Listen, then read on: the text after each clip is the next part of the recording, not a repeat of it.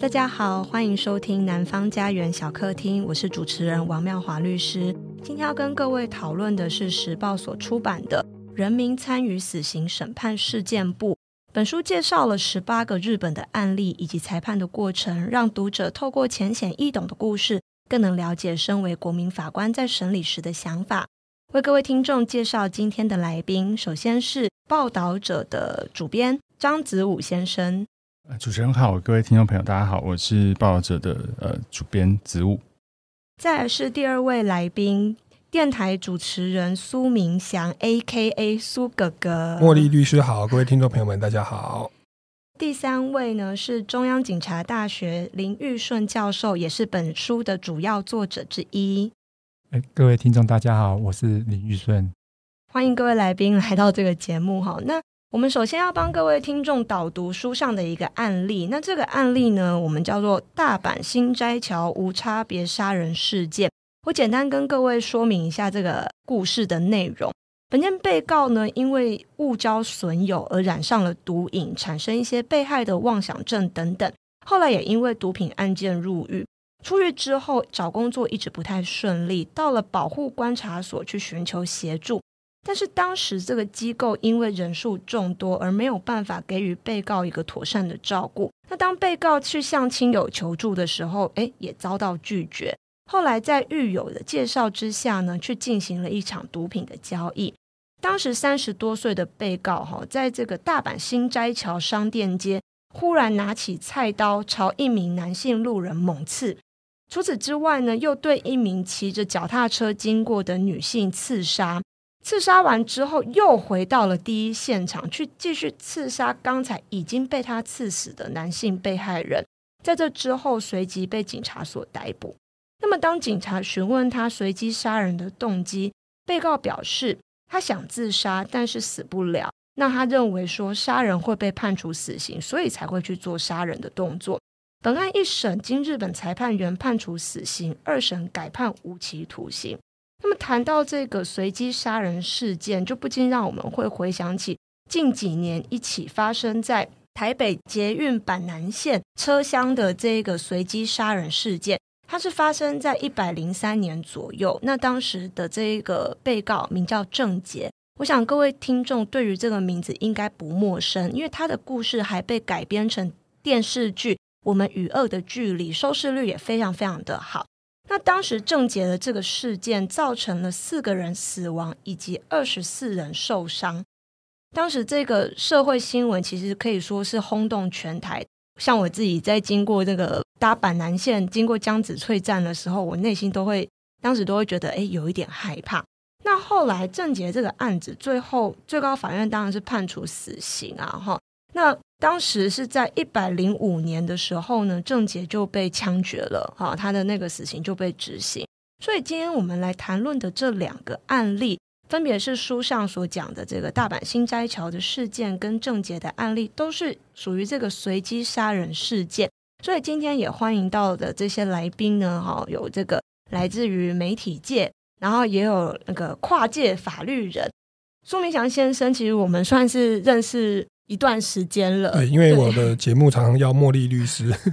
对来上我的节目，过去都是我去上他的节目，那今天我开节目以后，就邀请苏哥哥来我的节目来跟大家聊一聊。那苏哥哥他的立场会比较是，我觉得他真的是蛮跨界的，他本身是法律系毕业，然后最后呢，因缘际会之下，竟然。进入演艺圈，那现在主要是电台的主持人。是对，那我觉得今天可以来聊一下这个案例啦，哈，就是今天当台湾发生了这个瞩目案件，那媒体上面一定会马上就爆出来嘛。那我们经常会看到，哈，就是媒体未审先判的情况一直在发生。像前阵子，我想各位应该都有点印象，就像是这个五亿高中生案啊，然后还有这个。幼稚园的这个喂药事件，好，那这个案件本身是我承办的。我自己这几年在办这个瞩目案件的时候，这个感受是非常非常明明显的。就是很多时候我们律师不知道的事情，我们是看新闻才知道。那甚至有时候有一些状况是，可能记者打电话来问我说：“哎，王律师，你对于某件事情你有什么看法？”其实我当下真的是完全没有收到任何的资讯，所以经常会有就是，诶，为什么记者知道的会比律师快？那有时候记者在，我不知道大家有没有看到像有个现象，我自己是有注意到，就是在那个新闻的画面上面，他会说。基于无罪推定原则，那就是他会去做一个警语啊，这个是过去我们在看新闻的时候看不到的。他现在会加注警语说，哦，就是被告在有罪判决确定之前都应该被推定为是无罪。啊，我觉得这是一个蛮好的进步，至少有意识到这件事情。那媒体经常会有这个，因为现在网络媒体发达，所以经常会他为了要点阅率，为了要有广告投放等等的，所以他经常会有那种标题杀人的现象。所以，像这种状况的发生，今天我想要问一下林玉顺老师，像对于说这种媒体标题杀人，或者是说在判决还没有做成之前，就是一个新闻事件发生，那可能在媒体上面就会呃预先的做出一些判断。那因为我们现在一百一十二年的一月一号之后，我们推行了一个国民法官的新制，所以想问一下老师说，哎，你对于这样子媒体在他一定会事前事前的去做一些报道嘛？那在做出这些报道，会不会去影响到国民法官，或者是我们说潜在的国民法官，在之后在参与案件审判的时候，他们的新政会不会因此而受到一些影响？好，谢谢主持人的介绍哈。那感谢主持人让我们有机会来跟大家报告一下我们这本书的起心动念，写这本书的原因来龙去脉哈。那其实这本书其实分成三部分了。其实标题刚才妙华律师的介绍，感觉乍看之下是“人民参与死刑审判事件簿”是一个标题哦。可是因为你可以看，如果有看到书，你可以发现它其实也分了三个段落。哦，第一个是人民参审，哦，第二个是审判，尤其是死刑审判，然后第三个是事件簿。那大家可以想到，就是说主持人问说：“哎，标题杀人，可是标题杀人都是很短落的，就是短短一句话。”然后可能是要吸引大家的目光，可是我们知道一个案件的发生啊，它后面都是哦，都是一个人生的故事，不管是被害人也罢，或是被告也罢。所以，我们这本书就是事件簿在讲的是说，我透过法庭审判来看到一个人的人生，或是他为什么走到这一步。然后再就是，嗯，也跟我们这个主题有关，就是说，诶，为什么是媒体杀人？为什么大家要相信媒体，会看到媒体？那我们想象的是说，其实。媒体的报道，大家都看到是哎，就是一个很片段的。刚才不不管是主持人提到的所谓的喂药事件啊，新北的喂药事件也罢，那个台中的所谓的五亿的案件也罢，可是我相信大家每次都被耸动的标题去看到一些线索，然后自己想象它后面的情节。那我们现在这个这本书最叫目的就是哎，透过一个审判，那审判强调的就是事实，强调是证据。强调是原汁原味的证据这样子，然后就让大家可以就近第一手的观察，然后亲身去判断，有这些东西，他跟我们讲什么故事，去连接这个被告他做的事情，甚至可以去想象，哎，为什么他走到这一步的一个原委哈。那再就是说，人民参审，人民参与，也就是说以前我们觉得这审判啊，这事实的认定啊，或是法律的一个适用，是法官或是一个职业。的法曹，包括检察官或律师才能做。可是我们看，就是说，其实这个就像是大家的犯罪，就是对错哦，这个都是我们从小或是学校教育、社会教育跟我们讲的，什么事情不能做的一个基本的一个红线啊，或是一个规范。那我们是想是说，让透过大家有感兴趣的案件，然后大家会关心的案件，然后大家可以。第一手去看这个证据，然后去认定事实，然后回到大家的生活的常识经验去判断，哎，这样的一个事实，哎，他到底做错了吗？他到底是错了什么？他该当什么责任？我想，哎，我们这本书好像乍看之下，好像一下子，如果说把它整部书的一个标题来看的话，好像人民一下子要去看一个死刑，要不要判死刑？这个要不要抓去枪毙？可是我们后面可以想看，就是说，哎，第一个是既然。哎，台湾这个社会是大家共同生活的一个宝地。那这个个案的公平正义啊，个案的真相啊，那大家就就事论事，用证据来说话。哦，大概是这样的一个概念。好，那现在就是说，刚才讲标题杀人这件事情，就是我们希望，就是以前哦，如果是职业法官自己判的话，那他在怎么努力啊？我想可能大家会觉得说，哎，那可能是你们台湾一个最极端的讲法是恐龙法官，都相信，哎，是不是法官他可以明察秋毫，他可以帮我们伸张正义？可是法官毕竟是人呐、啊，那是我们透过这人民的参与，嗯，大家知道我们台湾的国民法官，他是某种的是一个抽选的方式，那他的抽选的样本是来自于我们各行各业，哦，士农工商，哦，还有各种年纪的人，所以他就是一个我们一个人民的一个代表，那就就托人民代表来看原始的证据，来看这个被告。他该怎么认定他犯罪事实？所以我觉得，也就是说，媒体他看到的，他不见得是第一手资料。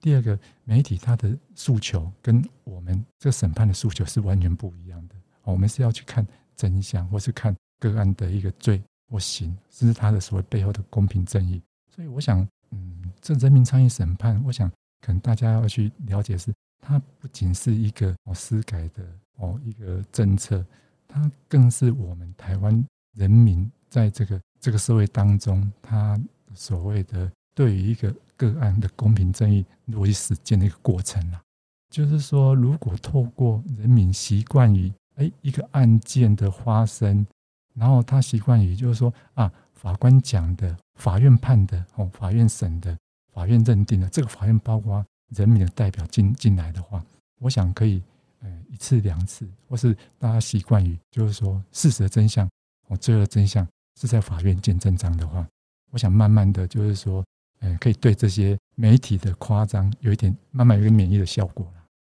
嗯，谢谢老师的分享。因为其实我们在电视机前面，或是我们看着手机去看这些新闻，其实是很容易的。可是当今天我们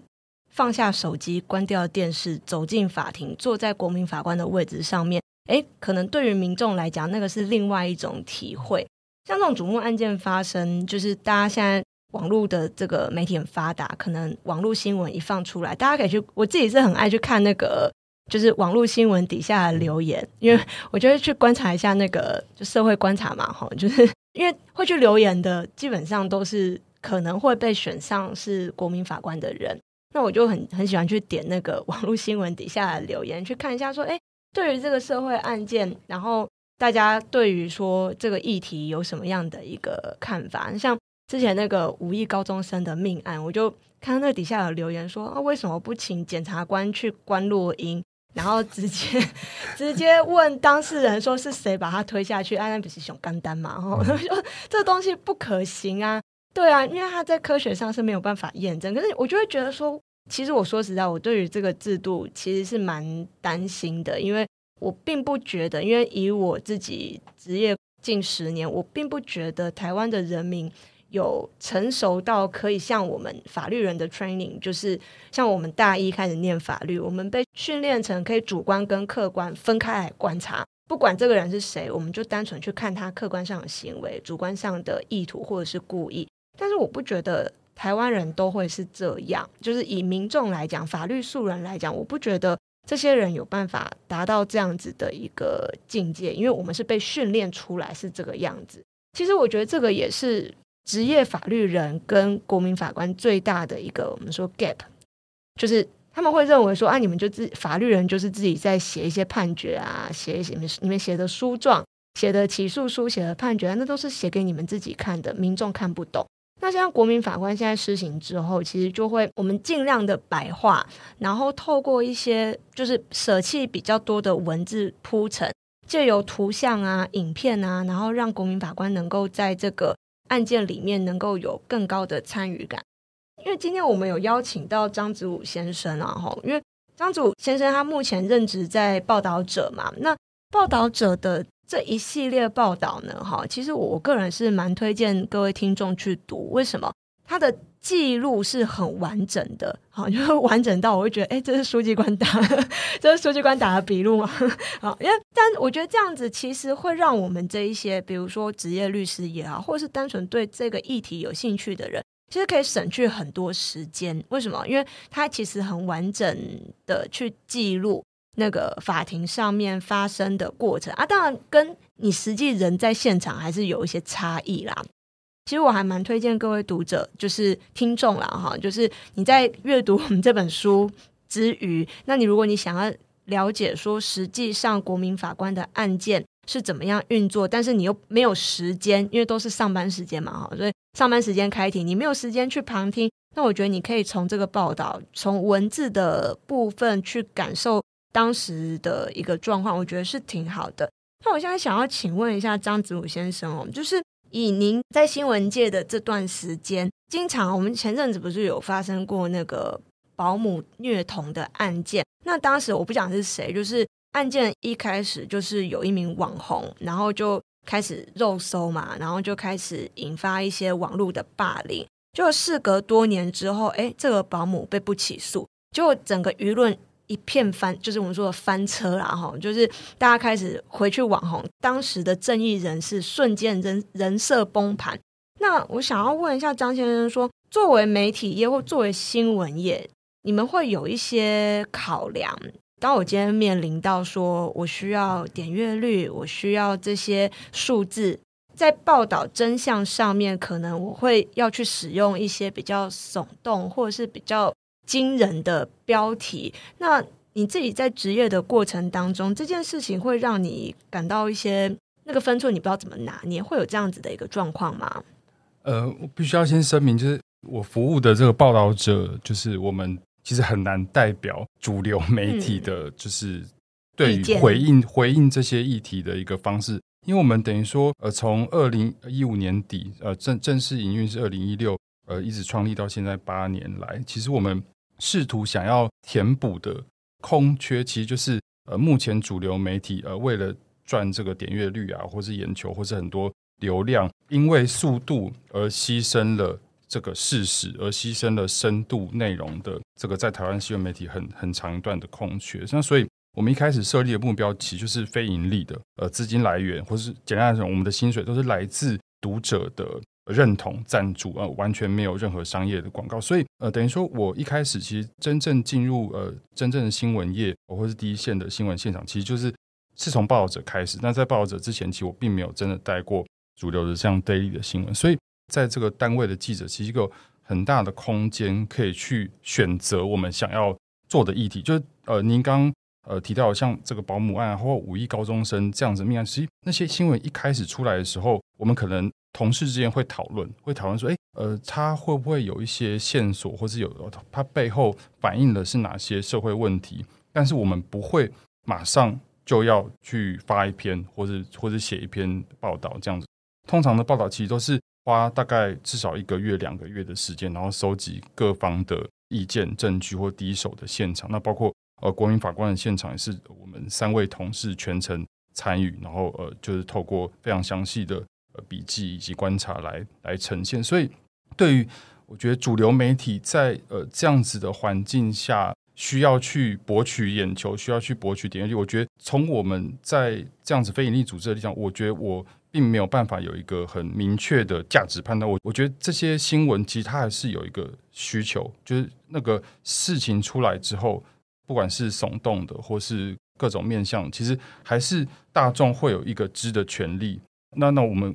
台湾是一个民主的社会，言论自由社会，所以在这个情况下，我觉得它仍然是一个，我还是保持一个乐观开放的一个视野去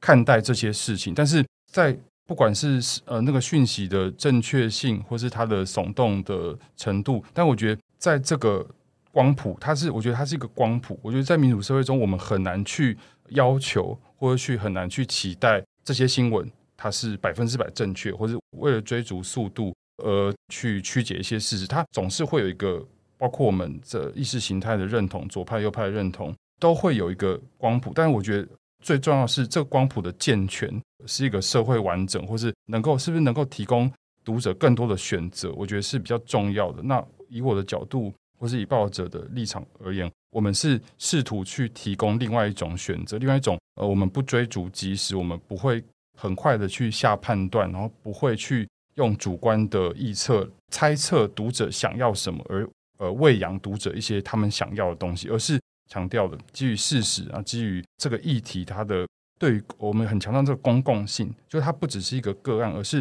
是不是可以看到这些个案。呃，我们现在目前国民法官处理的都是这个杀人重罪，这些看起来很悲惨或是悲剧性事件，它背后透露了哪些？嗯，其实是普遍的社会结构或普遍的社会问题，或是价值观的一个冲撞。那我觉得，在这个光谱中，我们试图提供有别于呃即时新闻的深度的内容，然后可以让读者有一个更多的选择，然后来静下心来，慢慢像刚林老师提到的，去基于事实或基于我们试图还原这些事实下，让读者可以自行去判断。所以，我觉得以我的立场，我还是。对于这些媒体的耸动的标题，我我觉得在台湾的我们这个已经民主这么久的环境下，然后我就是非常奔放、非常大家都很很乐意交换彼此意见的这个环境下，就是我们还是会有一个容错的空间啊。只是说这个光谱的完整，或者这个市场的完整，或者这个阅听机制，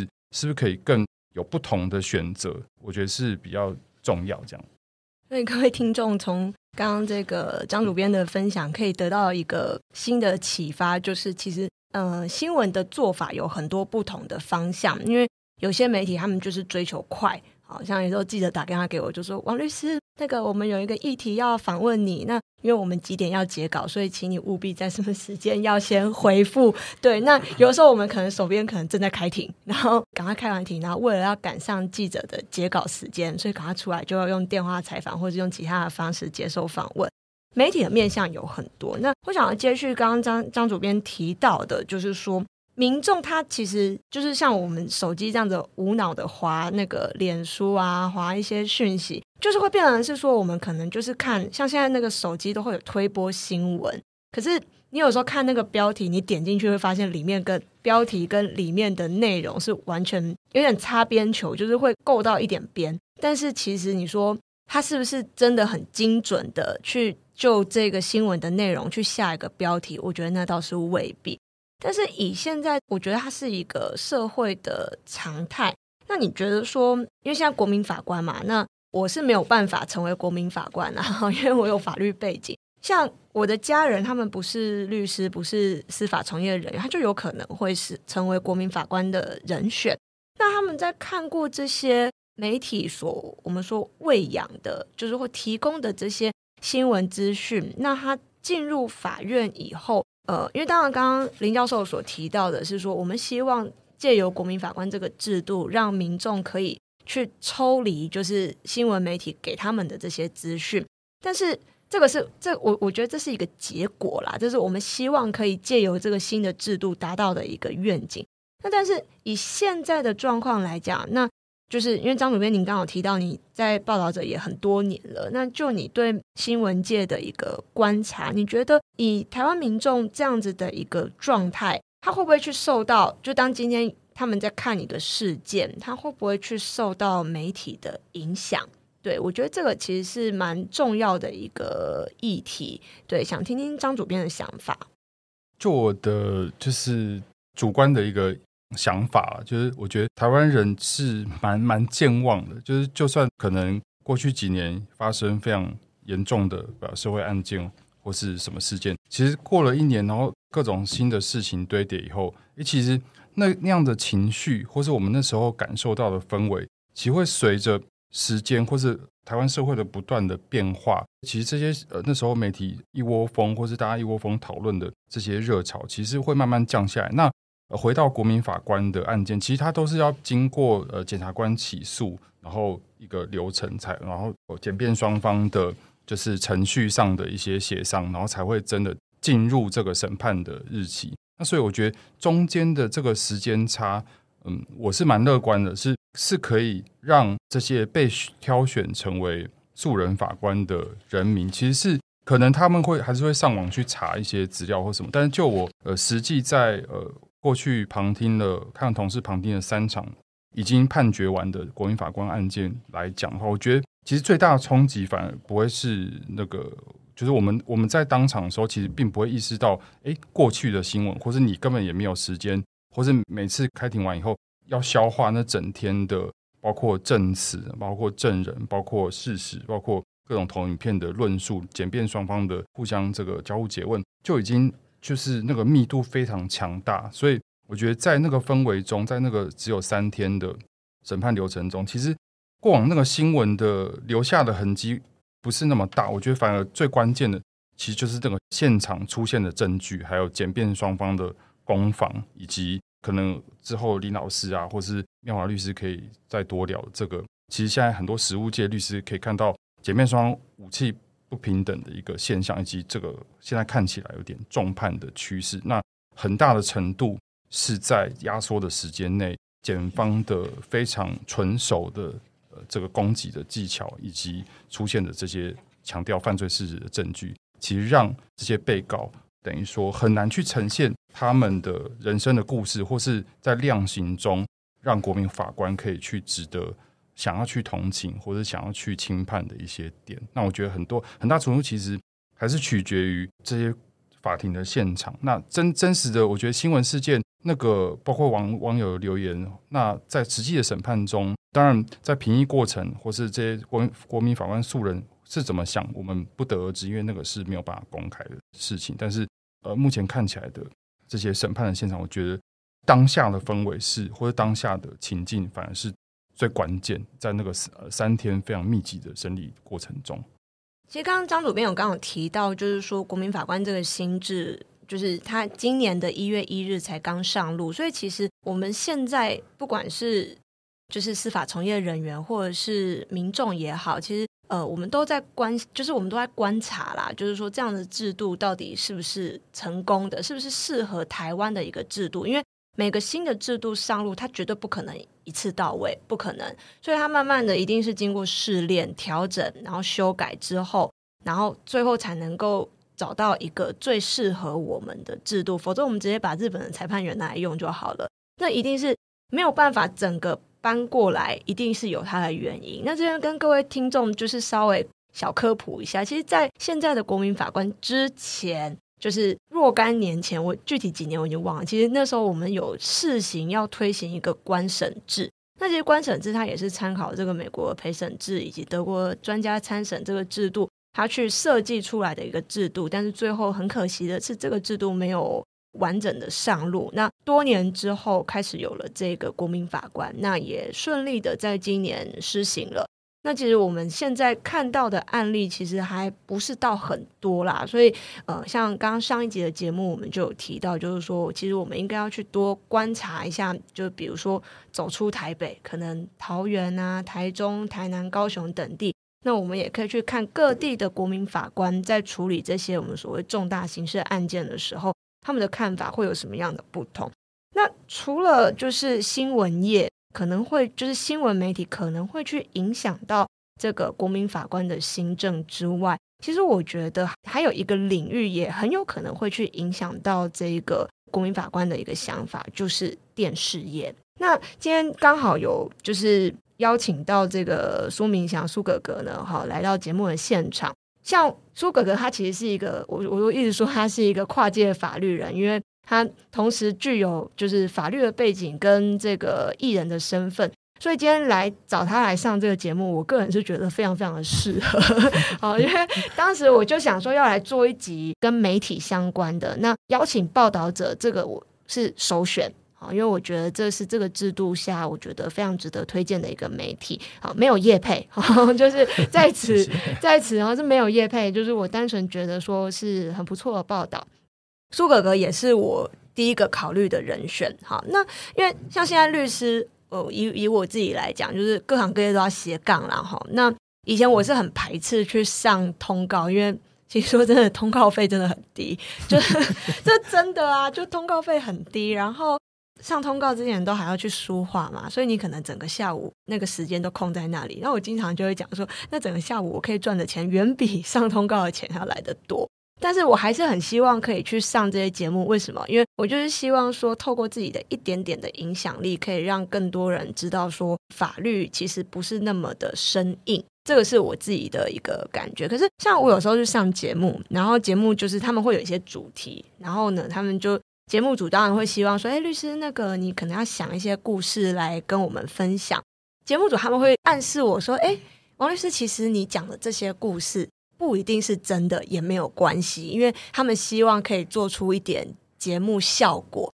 那为了效果，他可能会希望你把故事讲得严重一点，讲得猎奇一点。其实以我一个就是职业律师，因为我职业快十年，那我职业的这个过程，我自己是很难适应啊。就是要上节目去分享案例，我觉得很 OK。那当然我们会去隐蔽当事人的个资，然后就我们觉得需要讨论的部分来讲。但是要我去就是讲出案例里面没有的事情，这件事情对我来说，我自己是蛮抗拒的啊。我不晓得苏哥哥你在媒体业的。这些时间应该有十年以上哦，有有哈。那像我，我就就是有点难适应，就是为了，就是当然我知道是为了节目效果，然后会去讲一些比较耸动的事件。那我不晓得哥哥你在面对这些事情，因为你曾经也是一个法律人嘛。那其实你也不是曾经，你现在还是 哦，对，对，你现在还是。但你你在在面对演艺圈或电视圈，可能会需要一些。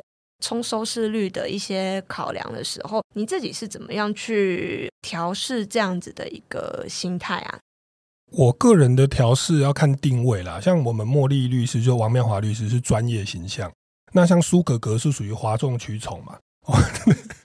那当然是因为我们我没有走律师的实务界，我在大学兼课担任讲师，也出了一些法律的著作。那当然，呃，我会考量到一些，因为您刚刚说电视圈跟媒体圈哦，我觉得其实回应到刚刚的报道者，因为他有特别提到说他们不是主流媒体哦，那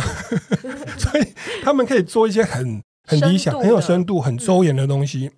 那其实像我在电视圈，我有上谈话性节目，我有问了一些线上的记者，那我就讲名字啦，就是之前的这个李金玉主播哦，他说。台湾的新闻哦，他很想要做得很好，做到像报道者这样。可是哦，他们这个电台、电视台就会希望说，还是要一直报有什么车祸，有什么车祸。他说这样要撑一下。他说这个新闻哦，跟十年前也是会发生车祸啊，这有什么价值？车祸每天都在、啊、对，每天在发生，那只在不同的地点发生。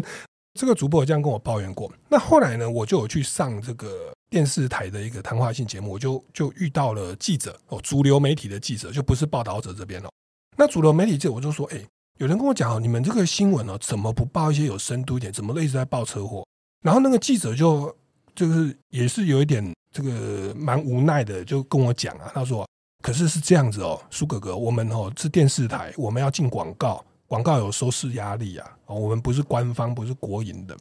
那那我们有做收视率调查哦，那只要一播新闻的时候，或者是行车记录器拍到车子翻覆哦，那收视率是会爆冲的哦。那 对，好像民众真的很喜欢看 越奇葩的三宝行径，对，没有有人看。对，那我觉得这个牵涉到这个是体制面的问题，也就是包含我们台湾的收视率的调查。那个盖洛普民调公司哦，其实我问过一些媒体人，他说呢，我们台湾的这个媒体的收视调查，蛮大一部分是透过收视调查盒。那收视调查盒是说，譬如说你这一户人家哦，我们民调公司跟你签约，那你应每个月我可以给你补贴，可能三千块、五千块。那你呢，就是你要看哪一台，比如转到民视，你要按一下，我们就知道你转到民视了，或者转到呃年代哈，就就按一下，我就知道。那他就说，这这样的一个三千块、五千块的补贴啊，其实对于都会区的民众，他会觉得。钱太少，跟通告费太低一样。他认为我的隐私权比较重要，我不想让你知道我是看民视还是看年年代或 TVBS。但是呢，对于台湾的非都会区，三千块、五千块，我们这样讲就是社经地位可能比较需要三千块、五千块的补贴的人，他就自然形成了一个经济上而过滤的粉丝，或者说收视率调查的族群的金社金地位太一样。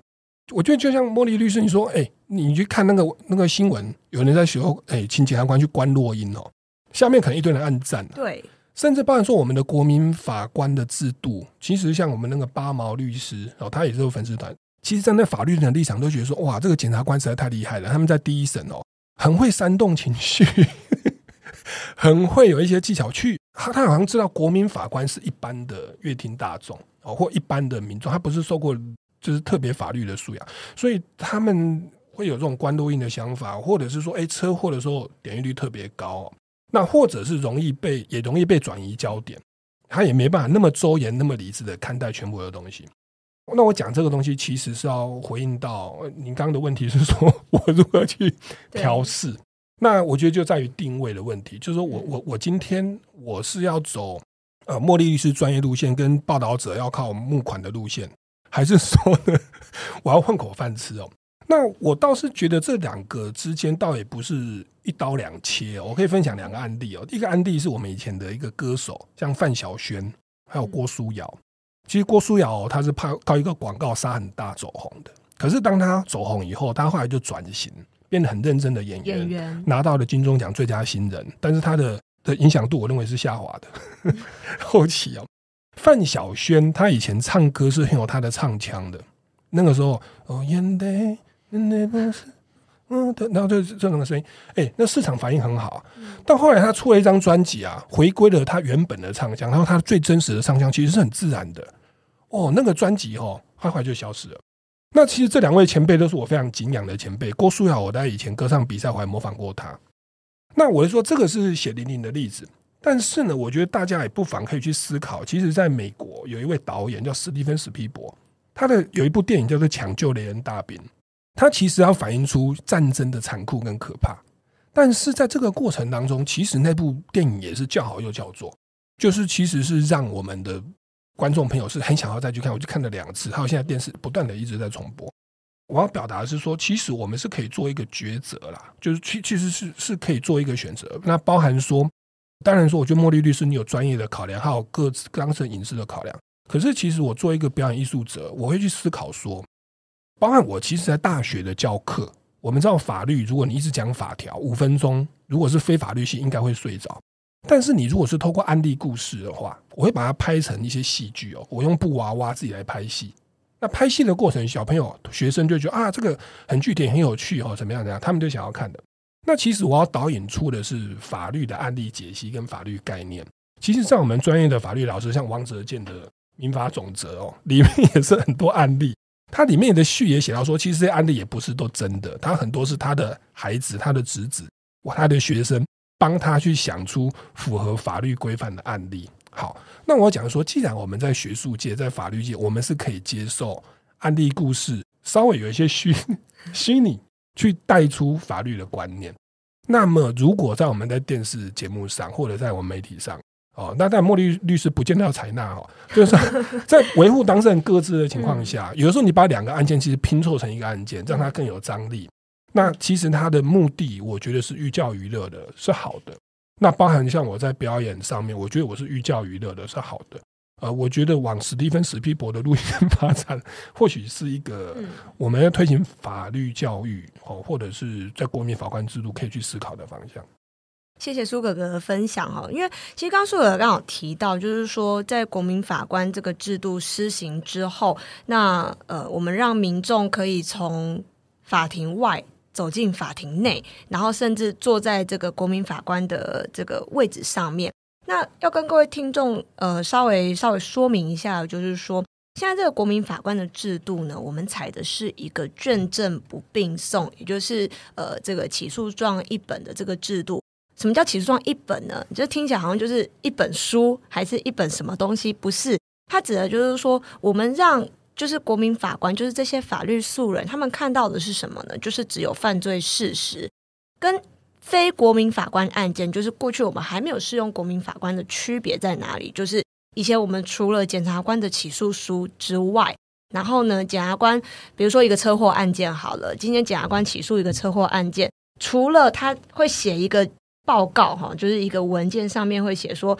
他是基于什么样的原因跟理由，认为说这个被告确实有涉犯这个过失伤害啊，或过失致人于死等等的。那这个是他的这个结案报告，我们又称之为起诉书。那除了这个起诉书之外，他还会有一些包含这个呃，可能路口监视器啊、行车记录器啊，然后。车祸现场图、初判表等等的鉴定报告，这些都会附在卷里面。所以，也就是过去法官他收到的卷证资料里面，它会包含这些东西。但是现在呢，国民法官施行之后，起诉书会有，但是后面的这些卷证资料通通都没有。没有这些卷证资料，我们怎么了解这些案情？好，问题来了，这些资料我们不会事前的给国民法官看到，就是为了避免国民法官的新证可能会。我自己的观察是，他们还没有成熟到可以不被这些卷证资料所影响。所以今天他如果预先看到这些东西，他确实就会产生所谓的未审先判的一个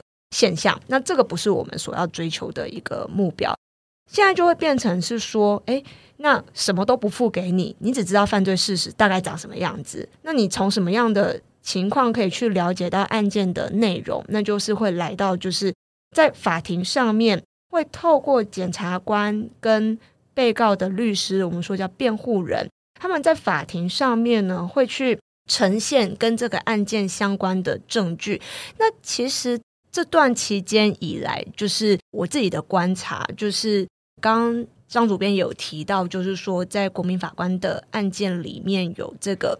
检方跟辩方有明显的资源不对等的一个状况。我对于报道者有一篇报，他写了一篇报道哈，就是他有一段话是很很有印象，他里面写到什么？他说某一个案件里面呢，哈，就是检察官引用了圣经的文字。他在讲这个呃，新北市有一个妈妈，然后因为呃有精神疾病，所以压力太大的情况之下，把他儿子给杀掉了。那大概是这样子的一个案例，检察官就用一些呃小朋友可爱的照片啊，然后引用圣经里面的某一些话，让他们产生一些恻隐之心，就是哎，我的孩子可能也。也跟这个小孩差不多大，或者是说，哎，这个小孩才六岁，他还来不及长大就被妈妈杀死了。妈妈凭什么去结束一个小孩的生命？所以这个案子就是当时是判了十六年，对对，他判了十六年的有期，就是所以其实我觉得算判得蛮重的。这个其实跟我预想的差蛮多的，因为我原本想说就是。今天大家在法庭外都讲得很大声，就是诶有一个瞩目案件发生，然后大家都会在底下喊说啊，这个一定唯一死刑啊，然后有些人说应该要鞭刑，并且直播哈，经常会看到这些很恐怖的留言。我原本想说，当你今天坐在这个位置上，民众可能判不下去，可是其实我不知道，我目前看到的这些案例其实是都判得蛮重的，就刑度上面其实。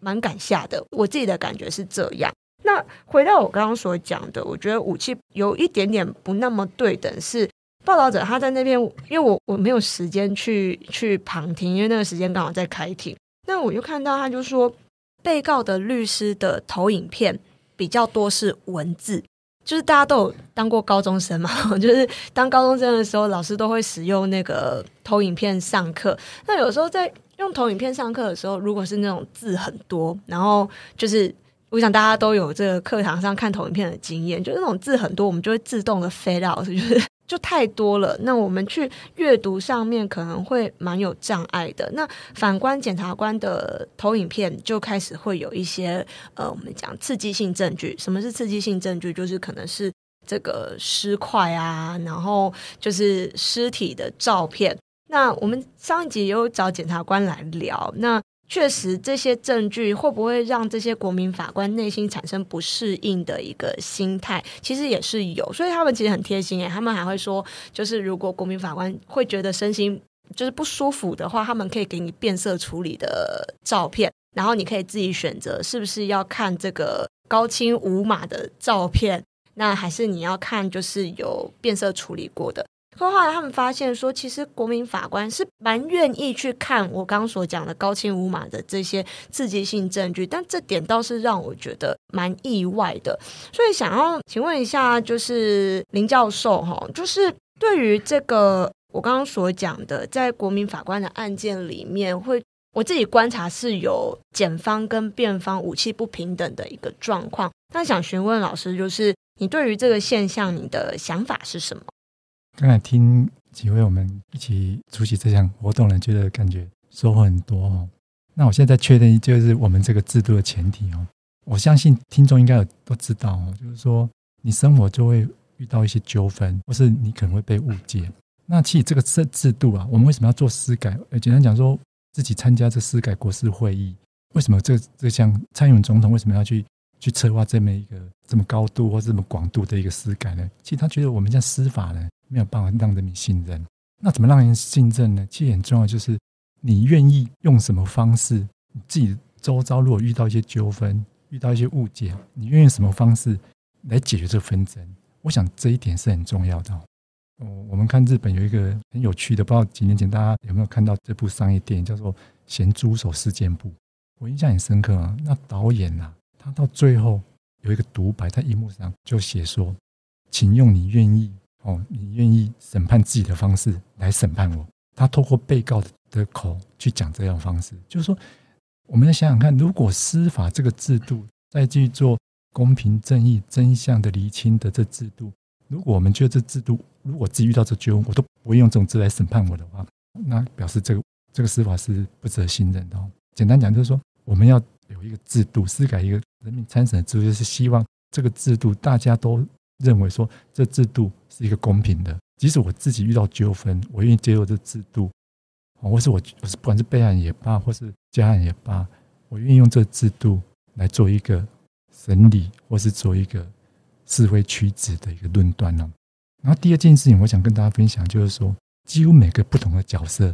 在不同的角、不同的立场，他讲话的内容是不一样的。刚才那个主持人那个妙华律师有提到，他接受呃媒体或采访，甚至到。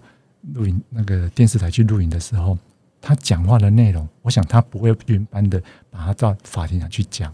哦，这一个层次。另外就是说，你的角色的的变化也讲不同话。刚才妙律师有特别提到，就是说一个叫一个很奇怪的名字叫起诉上一本主义。那在讲什么？其实这个是我想相信，即使是法律人，即使是学界人，其实在讲这个字也讲的要让人家听懂，这是还蛮难的哦。其实他一个很基本的逻辑就是说。那个起诉状啊、起诉书啊，或他的笔录啊，都是检察官追诉一方警察他一方的想法、一方的立场。那为什么不应该让他直接到法庭里面，让法官看到？大家想想看，你要讲别人坏话的话，你一定一定收集对他不利的东西嘛？不管是人家的说法啊，或是物证啊，或其他的什么其他的证据，一定专挑对他不利的东西嘛？那这不利的东西，搞不好有些是。不是那么光明正大方法取得的，比如说你压迫证人啊，或压迫被告，他不情愿就要讲出来的。所以简单讲就是说，我们这制度为什么要设计成刚才提到所谓的，不是检方的证据哦，或是辩方的证据没有经过筛选之前，哦，还没有经过一定的程序步骤之前，就让大家去评价，那就违反了，那就跟呃媒体的报道没什么不一样，因为媒体有他的立场，媒体有他的视角，里面有他的一个。看的一个时间点，然后第三个问题，我就要去慎重思考，就是，诶，我们这是刑事审判，国民法官是要刑事审判，而且刚才主编他也提到，诶，我们是适用重罪哦。那大家知道，我们台湾是有死刑的国家，所以我们要处理什么问题呢？就是我们要用一个大家可以愿意，诶，我遇到纠纷会相信的制度来审理我，哦，这是我们相信的。然后更重要的是，这个又不是一般的哦，一个赔钱了事的事情，他可能要抓去关，而且会有可能是关十年。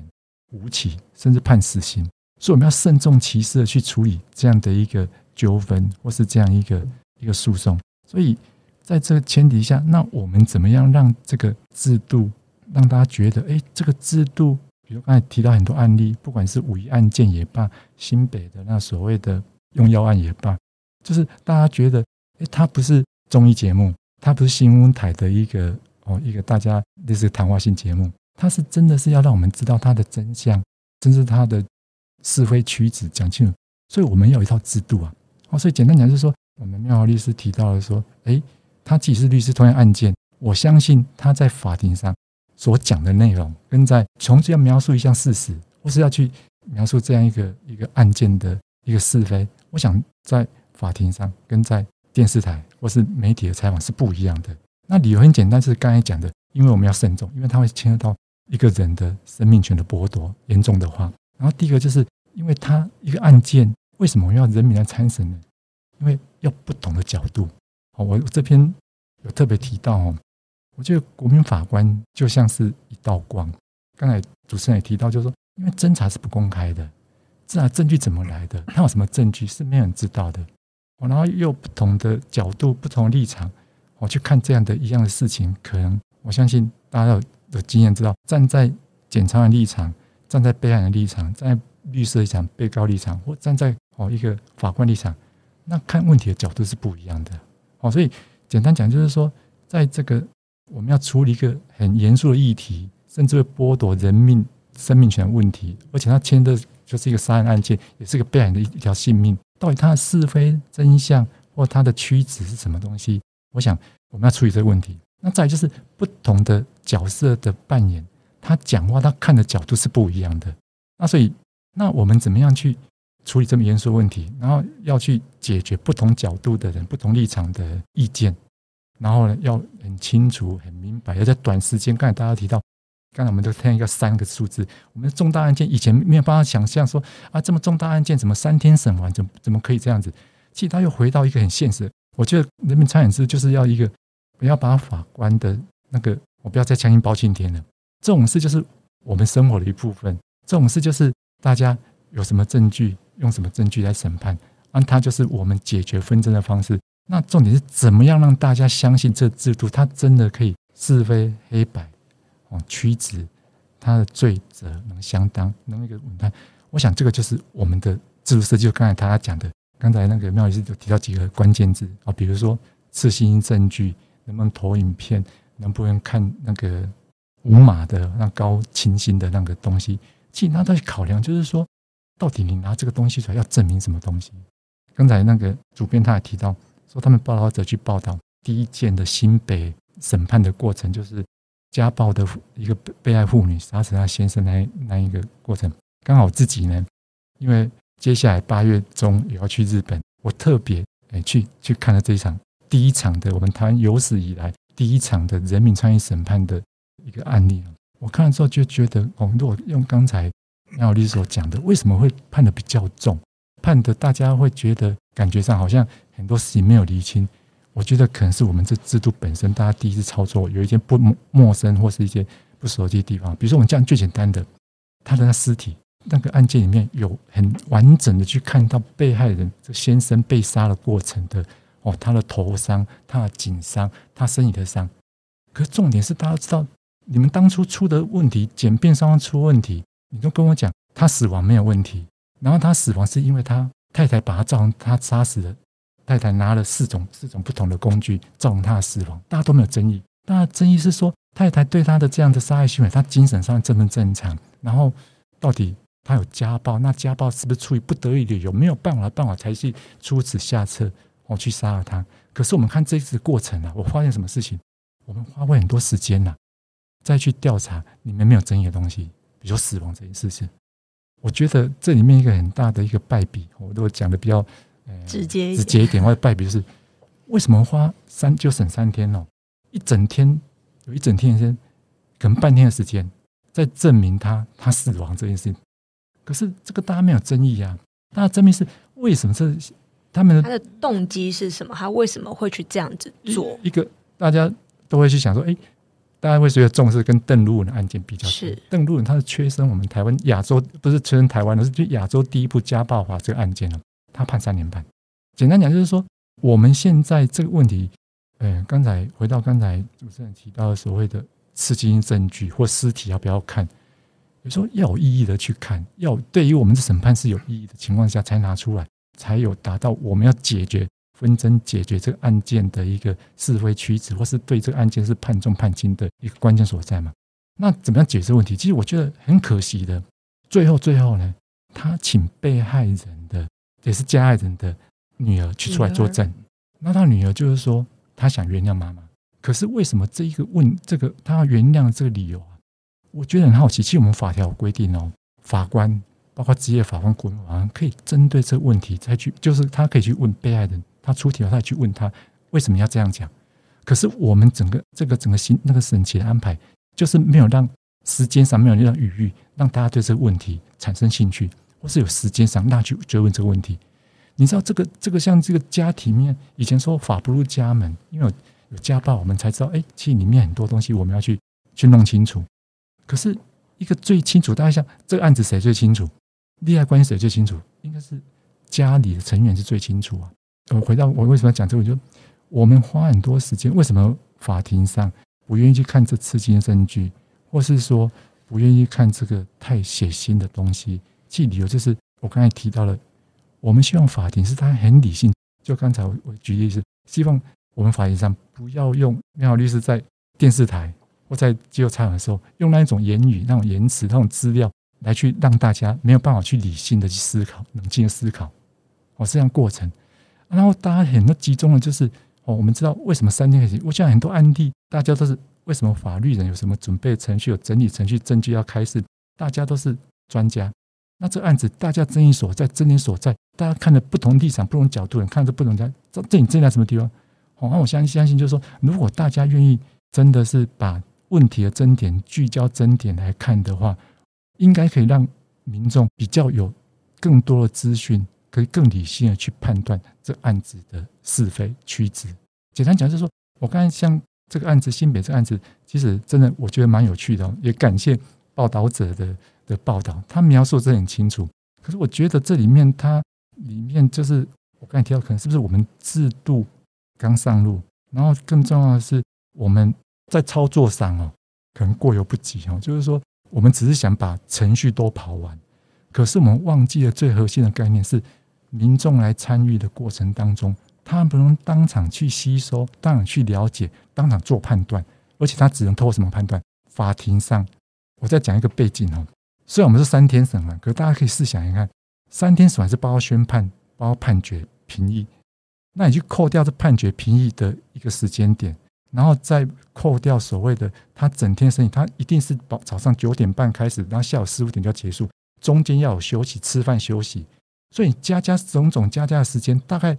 五六小时，就在法庭时间五六小时要去判断一个人被杀，他被杀的一个被告他到底。他刑期是从死刑无期推到十年有期徒刑，这么幅度这么大的一个刑度，他怎么去做达到这个一个结论？我想那是一个很大的挑战，所以他一定要透过一个公平的程序，然后透过有限的一个时间、有限的空间、有限的资源，一个蛮复杂的问题啊。啊，比如说这个案件，他家暴也是十来年的时间了，那到最后他真的是哦，趁着他先生睡觉的时间，然后。拿刀哦去杀死他。回到我们今天讲的问题，就是我们这个国民法官的制度，他希望就是说让大家，哎，就像是一盏灯，然后来到一道光，然后来到法庭，照亮大家没有看到的视角。以往只有审检上没有看到的视角，然后更重要的是，是不是可以去贴近，从不同的视角、不同的人经验的角度去贴近，到底，比如说我们刚才讲这新北这个杀夫案这过程当中去。揣摩一下，去想象一下，什么情况会逼他他拿刀去杀了他先生？那这过程当中一定要是就事论事，那就事论事就是要把针对那争点的证据提供足够的素材哦，然后很理性的平和的方式让大家去判哦。那所以刚才讲的就是说，比如这案子，我举这个案子，尸体的证据真有必要在这个法庭里面花那么多时间审理吗？这这个施暴过程就需要在那边审理吗？其实这个都不是你们争点，你们争点就是到底为什么就在去讨论是这个受暴妇女，她那时候下手杀她的时候，是不是她已经没有办法的办法才出此下策呢？为什么女儿愿意原谅母亲？这一点我是没办法求证。等一下是不是我们警报再再劝一下？他是不是有讲说，如果是他本人的话，他可能也会做跟他妈妈同样的选择？你像他讲这句话的时候，你会觉得是不是有一些东西我没有发现？那我觉得可惜可惜在的地方，与其我们这案子花很多时间去看那些很血腥的尸体照，我不管是去做什么变色处理、变色处理或相关的一些马赛克，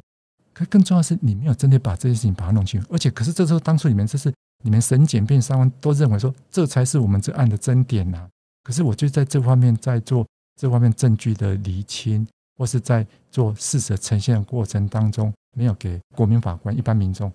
充分的资料，所以变成怎么样呢？他们的想象、他们的印象还停留在哇，他死得很很惨哦，他被杀得很惨。那为什么一不要一刀让他死呢？为什么要杀好几刀，然后又用小型的刀器去割他的身体？就大家就受他影响了。那如果说我们可以这样说，如果你们当初这个都不是真点，真点是要去讨论这个被害人他跟被告他之前怎么对他哦，这个被告的一个施暴，然后被告为什么去这样做？是不是应该有更多的？哦，这样的证据资料提供，让他们能判。其实简单讲，我的意思就是说，可能我们在讨论刺激证据，要讨论所谓的这些所谓临场表现，或是他们的所谓戏剧化的手法的时候，其实就要想一个东西：我们是不是提供足够的素材，能让我们一般民众、素人在法庭上能够理性、客观的来去对这个案子的是非曲直做个判断？然后更重要的是，哈。还是回到我刚才一开始讲的，如果你是当事人，不管是哪一方，你愿不愿意用这种制度、用这种方式，用这种审理的制度来决定自己的清白，或来决定自己的冤屈。其实这就是让大家有这个机会啊。所以我常常讲，我这样讲，这值得恭喜的事情哦。以前我们都觉得我们可以投票选总统，我们可以投票选哎立委，我们可以投票选乡市代表，就立法行政我们都可以自己决定。为什么司法大家觉得对公平正义？我想台湾对公平正义是有一个坚持，或者我们不会有那个白玫瑰运动，我们不会有那个白色运动哦。就大家对一个基本的公平，大家大家是有一个这种价值信仰的。那解决这问题的时候，以前我们都只能靠那考试及格的神检辩三方，今天不是的，这个权力落到我们自己的手中。那所以这个，我是觉得这是值得台湾庆贺的一事情哦。所以我是觉得，是不是这个方向已经走了？可是我们怎么优化我们现在目前的制度？国民法官法是很已经已经做改良了哦，它是完全跟我们现行的刚才妙律师所提到的，我们现在叫做现行一般案件叫做卷证并送。那我们这边卷证不并送，那卷证并送它一个基本逻辑是说，不同的立场会讲不同的话。我们不希望人民到在法庭之前，他就只听当方的立场，他受他一方立场的资料影响，然后他没有办法去比较公允的去看这个事实或者看证据。大概基本的想法是这样子。我以上就跟大家分享我的一些观察。嗯，很谢谢林教授不同角度的观察。但我稍微跟各位听众补充一下哈，就是我们刚刚节目一开始有提到的这个新北沙子案，那案情我刚刚有先跟各位听众稍微解释一下。那方才林教授他所提到的是新北杀夫案，都同样都是发生在新北市的这个国民法官案件。那它的背景事实，我稍微跟听众补充一下。但是我们这个节目会有一集主要来谈这个案例，所以就是各位听众如果对于这个议题很有兴趣的话，我们还有专门做一集啊，对对，我们有做一集的节目来专门聊这个类型的案件。那它的背景事实主要就是说有一个。妈妈，然后她结婚四十年，然后结婚四十年被家暴了三十七年，也就是说，她结婚的刚开始的两三年没有被家暴，从第三年开始一路被家暴到现在。那后来她就忍无可忍的，然后就把她老公给夺戏。好，那夺戏之外，她还用那个碱水，然后去测试她老公到底死了没有。所以其实手段是蛮残忍的，但是。这部分其实也，也都没有人否认啊，哈，那主要就是说他为什么会这样子做，所以这个案例其实我觉得蛮值得讨论，所以我们当初在规划节目的时候，这个案例我们特别拉出来独立讨论一集。那其实我觉得，就我在观察国民法官这个制度，因为刚刚林教授、张主编都有提到，就是说以刑度上来观察，其实是判得蛮重的。这个量刑这件事情啊，对我来讲就是是一件很困难的事情。我在念正大念研究所的时候，我们有开了好几门课，就是在讨论，就是研究刑事政策。那这个其实我只能说它是一个学问，因为量刑怎么量？那我们不像为什么法律这一个科目不好念的原因，就是因为它是社会科学。社会科学跟自然科学最大的不同就是。它没有标准的答案。那每一个同样的案例落在不同的法官手上，结果可能会不一样。这就是我很常跟当事人讲的一句话说：我们律师只能帮你尽量整理案件，帮你主张对你有利的事证。我们能做的就是帮你把这些东西都整理好，并且去积极的说服法院。但是你遇到什么样的法官，这个我真的说不准。你可能会遇到。道德标准很高的法官，你也会遇到道德标准很低的法官，那这个就随机的，所以才会有很多人说：“哎，我对于司法就不信任。”的原因，就是因为我永远记得我大学老师在刑法的第一堂课跟我们讲说，我们刑法案例都是说：“哦，甲呢持刀在某一天持刀刺向某乙的腹部，啊，然后是基于杀人的故意而为之，或者是基于过失，好，然后而为之。”题目都是这样子设定。案例都是这样子，但是他站在一个全知的观点，就是说，哦，你是知道他持刀刺向某乙腹部是基于什么样的心情。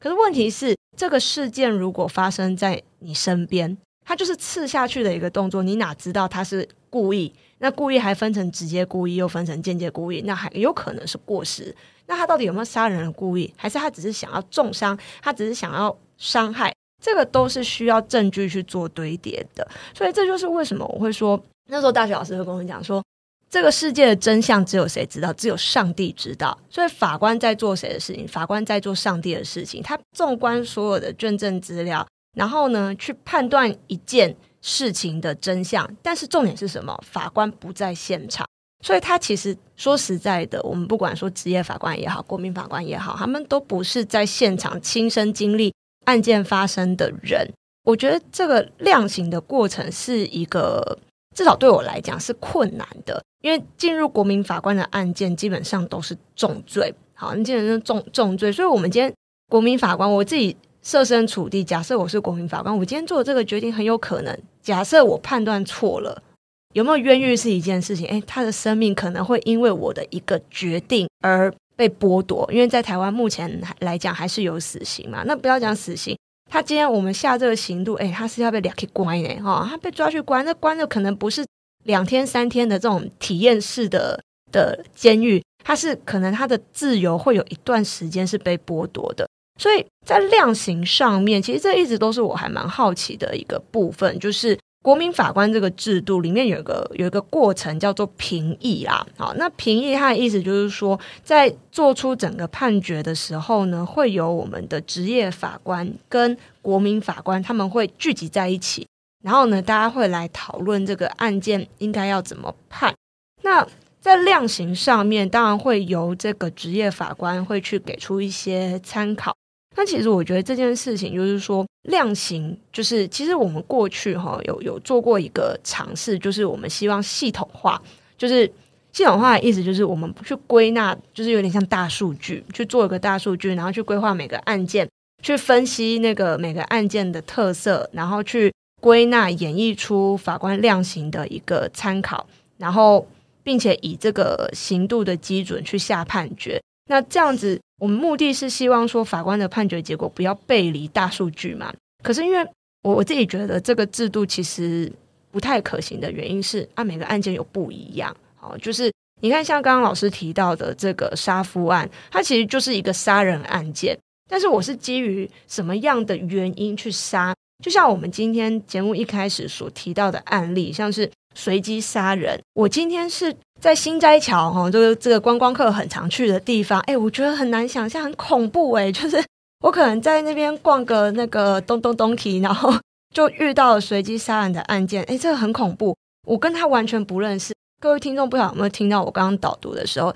他杀完第一个人，再去杀第二个人，杀完第二个人以后，再回过头来去把第一个人再刺他几刀。是要多恨才可以做出这样子的一个行为？我觉得这个是背后的原因。其实以我自己研究刑法这些年，我会很想要知道。那像郑杰也是，郑杰这个案子，就是从他在社会引发的舆论的讨论。在节目开始之前，我有跟林教授先讨论过这个案子，因为郑杰这个案子呢，就是当时就是社会舆论非常非常的凶猛，我只能说凶猛啦。那当时甚至还让这个。郑捷的这个案件呢，在他确定之后，呃，是可以提起非常上诉的。非常上诉就是，呃，我们刑事诉讼法针对已经确定，就是他已经救济途径走完的案件，我们可以再提出的一个救济管道。姑且不论哈，非常上诉会不会成功，但是他的律师是有要做这件事情的。但是呢，在他送出状子的时候，郑捷的死刑的这个枪决呢，就已经。被当时的这个罗英雪部长呢就已经执行。当时的新闻媒体下的标题是说，律师晚了十三分钟，晚了十三分钟将这个非常上诉的状子递出。那当时这个法前法务部长罗英雪他的说法就是啊，晚了就是晚了。当时这样子的一个做法，其实是让大家蛮不能接受的。但是你去试想啊，就是刚刚林教授有提到一件事情，就是。他犯罪的动机，每一个进入到法庭里面的被告，他背后都有一个人生的故事。他是怎么样走到现在的这一步？他不会生来犯罪学上面有一个说法叫生来犯罪人，可是不是啊？他犯罪必定有有他的原因存在。那我们在量刑上面，我们可能就会去考虑到他是诶随机杀人，或者是蓄意已久。就是他今天可能就会说，我已经意图要杀这个人很久了。然后我尝试各种的方式，我可能想要，比如说烧死他、砍死他，我可能尝试了很多很多的筹谋去做一个犯罪的计划。跟我今天是，我今天可能跟他有争吵，然后呃，我本来只是想要拿个刀子吓吓他，哎，就在拉扯之间不小心刺到他的心脏，就他就挂掉了。这种种的可能都是有有可能发生，因为案件的发生，它不会像考试的题目一样告诉你说它是基于故意还是出于过失嘛。其实我想跟各位来宾讨论的就是说，今天在量刑的这个过程当中啊，各位觉得会去影响到国民法官的一个因素到底是什么？因为我知道林教授他算是研究国民法官这一块已经算很久的一个学者。所以量刑的这个这个模式，其实我还真的是蛮想了解的，就是在现在的这个制度下面，什么样的因素会去决定国民法官在判断这个刑度上面的一些差异呢？我是觉得哦，还是回到刚才我特别强调，就是说，大家想想看，审判也是一样，量刑也是一样，就是说，怎么样让大家觉得，哎，这个是我可以相信的，然后如果至于到这些纠纷。解决纷争的审判模式，或决定这个结果的这个评议量刑模式，我是可以接受的哦。那在这前提之下，就是说，那怎么办呢？就是程序要公平，程序要能让大家可以接受。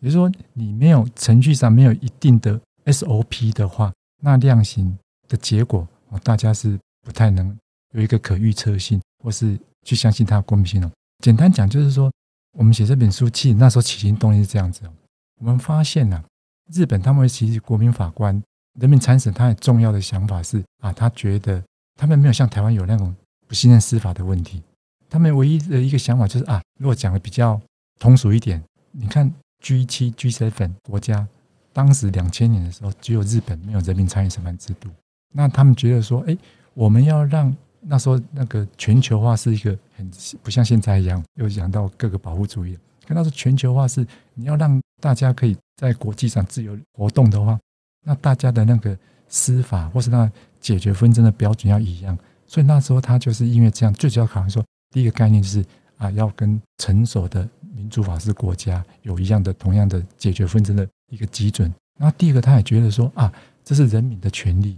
他要让人民可以接近。虽然人民对司法是相信的，可是还是要让人民，我希望这司法是一个。开放的，让人民可以接近，然后透过让人民接近，然后去给予啊司法这些法治的概念，解决纷争的方式，可以带到他的生活各角落，或是他可以反映各个角落不同层面的。刚才提到说，哎，不同的观点啊，不同的视野，然后到这个平台，让大家可以一个审判的基准可以更开放、更多元哦。好，那现在就是说，我们发现啊，日本在人民参与审判之后，然后一般民众判死刑。到现在大概有四十六件，可是啊，二审、三审职业法官他去改判，认为说你第一审人民参与审判的这个案件，这死刑是离他们所谓死刑行情或是所谓死刑的标准差太多了，所以被改判有七件哦。大家想想看，四十六件里面有七件被职业法官改判，你想想看，那个跟人民参审的一个理念是有一点矛盾的哦。可这边又又讲到，就是说。可是你司法有公信，一个最基本的前提就是要有预测性，或是那个公平性要先维持啊。你如果司法公平性没办法维持，那只是强调所谓的一个人民参与的话，那就去公审就好了，就大家投票表决就好了。那所以司法最基本的一个哦，在我们三权分立这国家的国家权力的分配上，它就要保护少数人的权利。那所谓保护人少数人权利什么意思？就是基本的公平性，它基本的人权诉讼，所谓诉讼的公平性有没有维持？哦，基于这样子，说明当初我们是很好奇的。日本司法是受到信任的，可是他们也人民参与审判，要人民当家作主，在司法上也是一样。哦，人民讨给，然后自己的审判的一个也要他们来做主。可是我们就发现有四十六件，有七件他们竟然把它改判的。我想，如果这个事情发生在台湾，哦，那可能更大的争议哦，因为我们台湾的对司法已经不信了。那你叫我这边参加，结果你上诉审法院的职业法又给我改判的话，那不是更增加彼此的冲突吗？所以，我们起因东西就是这样来看。我们所以这里面把把那七件的理由，为什么他们改判的理由，其实我们发现，他们改判之后，他们的学界啊，或是他们的专业社群里面，审检面上都很赞同，因为他觉得这是底线。那个基本的，比如说公平性，基本的死刑应该有的一个那个门槛，要怎么才能跨过这死刑？无期跟死刑虽然是一线之隔，可是那是天人永隔。所以简单讲就是说，因为这样子，我们才去做这样的一个。去一个探讨，就是透过他们的案件，让他们案件面看到的所谓的案情，然后看他们所谓价值判断，让他们人民参与的时候的价值判断，跟呃一个司法它基本维持人基本人权的公平什么是一个折冲，我们继续这样做讨论了。那刚才提到几个关键字，就是死刑行情也罢，或所谓的量刑的基准也罢，或是那个量刑的资料库也罢。其实这边在强调，是我们虽然也是模仿日本有设计这个东西，可是很基本的不一样，是我们台湾的那个那个量刑资料库啊，它不是是案例的累积哦，它事后简单讲，它它是事后请那个替当时的替代役，然后去看判决，并把那些关键字抽上去，然后去整理出来的内容哦。可是那是没有生命力的哦。日本的那个那个量刑行情，那死刑判决，刚才可能之后还有时间谈到，就从永山判决出发，它里面要考量的因子，这因子，比如刚才讲的随机杀人，跟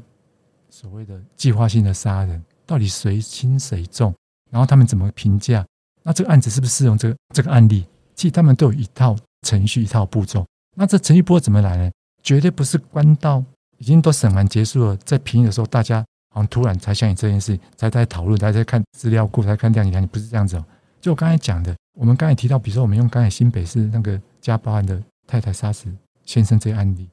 如果你们当初的争执是案件开始就跟国民法官讲，跟审判庭讲，我们这案子在讨论的是，哎，他的是不是出于不得已的方式才造成他处理家的杀死他的先生？这过程当中应该是你证据的提供到证据的攻防。到法庭求刑论罪，都要集中到这个争点去去讲。然后法院在判决评的过程当中，应该是基于检辩双方，它里面在求刑的过程，要不要判十年或是判三年？这时候你们的的理由证据什么都要拿出来。所以我是觉得这个东西就是一定要程序步骤，程序步骤是横跨整个审判过程，不是判决评的过程哦。我的建议是说，其实我们这个制度啊。可能我们现在还是给予，我希望是人民参与先进来再说。可是我们怎么样让去顾虑到，哎，我们民众他能消耗的证据范围，或者他能判断的事情，因为时间空间的限制，它的能量是有限的。我们怎么去做一个一个线索，或者是限定聚焦？我想是一个重点啊。结论就是，量刑是一个程序，是个仪式。那个程序仪式要一步一步的去走过，扎扎实实走过，最后那个。那个结果才会是大家可以信任的。那日本那案例就是，你这过程当中有些，哎，你说这个案子要判死刑哦，因为前科要判死刑，可是他前科是不一样的前科啊。虽然同样杀人前科，他杀人前科上次是哦，可能是一个一个车祸意外前科哦，意外所谓酒酒驾肇死的杀人前科，那这次是强盗杀人前科，不一样就不能把它累加上来。所以他们就是这样子去一个一个去检讨，那就大家。针对那问题，这是不是这个当做死刑的关键因素？一项一项检讨，然后才具有这改判的情况啊。谢谢林教授的分享哈。我们台湾的这个国民法官制度，诚如我刚才所讲，它其实是参考自日本的裁判员制度啦。那么有一句话是这样：他山之石可以攻错。那我们制度的推行，难免会遇到一些阻碍，或者是遇到一些执行面上面的问题。那今天很开心可以邀请到媒体业的，包含这个资深的报道者主编，以及我们的跨界法律人苏格格来现场跟大家分享，就是说在不同的面向，其实我觉得这个就是国民法官这个制度所要呈现给各位的，就是不同角色的人，或者不同职业背景、不同家庭背景的人，在看这个案件的时候，都会有不同的想法。那这个也可以让我们这种司法从业者不要把我们自己关在一个象牙塔里面。就是我们在做量刑，或者是以我律师的立场，我们在帮当事人主张一些权益的时候，我们不要把自己局限在这个我们自己画出来，但是大家都看不见的框框里面。判决的做成不会是只有法官一个人，他里面参与的角色有被告、有告诉人、被害人、有检察官。还有我们律师，所以他其实是很多人一起做出来的一个结论。这个制度推行之后，我想，因为他其实也还没有满一年嘛，所以就是说，我们还在观察的一个阶段。那真的谢谢今天的来宾，就是愿意来这边跟他分享大家不同的想法。我觉得这也是一个很好的体验。那欢迎观众，如果有什么想要了解的，都可以透过这个 podcast 的一些留言的机制，然后让我们知道。希望我们节目可以越做越好。那也谢谢今天的来宾，谢谢子午，谢谢苏哥哥，谢谢林教授。好，我们下次见。